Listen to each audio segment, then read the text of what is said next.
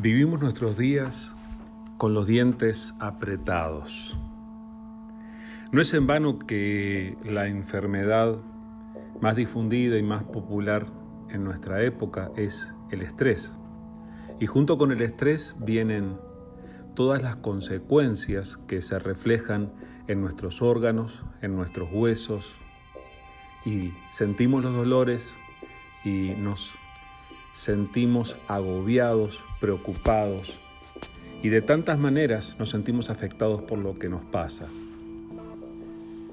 Nos sentimos incómodos con las palabras que otra persona dijo, nos sentimos afectados por las acciones de otros,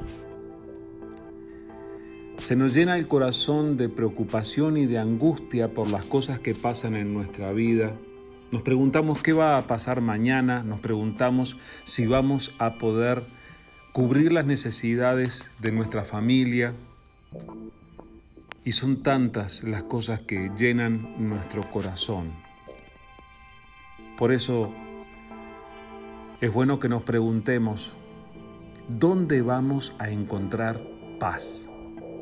¿Dónde vamos a conseguir paz? Claro que los discípulos de Jesús tenemos una fuente inagotable de paz, pero hoy quiero recordarte en particular estas palabras del Maestro, estas palabras de Jesús, que están escritas en el Evangelio de Mateo, capítulo 5, versículo 9. Dice en Mateo 5, 9, Bienaventurados los pacificadores porque ellos serán llamados hijos de Dios.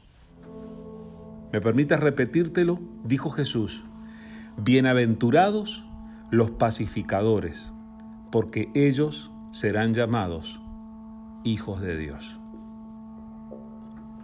¿Y quiénes son los pacificadores? Los pacificadores son justamente aquellos que son capaces de transmitir paz a las personas. En general, nosotros a los pacificadores le llamamos eh, a aquellas personas que son capaces de solucionar algún conflicto entre dos organizaciones o dos naciones o dos grupos en conflicto. Pero el término del que habla Jesús, Él está hablando de aquellos que son capaces de transmitir paz. Y justamente paz es lo que necesitamos en nuestra época. Y como siempre, las palabras de Jesús son muy especiales y muy diferentes a lo que uno escucha en el mundo. Nosotros consideramos dichosos, consideramos bienaventurados a los que reciben la paz. Cuando tú experimentas la paz luego de haber estado en conflicto, tú te sientes dichoso, tú te sientes aliviado. Pero en este caso, Jesús señala que los verdaderos dichosos, los bienaventurados, son los que son capaces de producir paz en la vida de otra persona. Y esa paz en realidad solo se encuentra cuando Dios llena el corazón y la vida de aquellos que creen. Todas las personas en este mundo necesitamos paz. Y esa paz solo se encuentra en Jesucristo. Lo más profundo de nuestro corazón, el de cada uno de nosotros, clama, reclama en su necesidad de esa paz que solo se encuentra en una relación sana con Dios y eso solamente lo puede dar Jesús.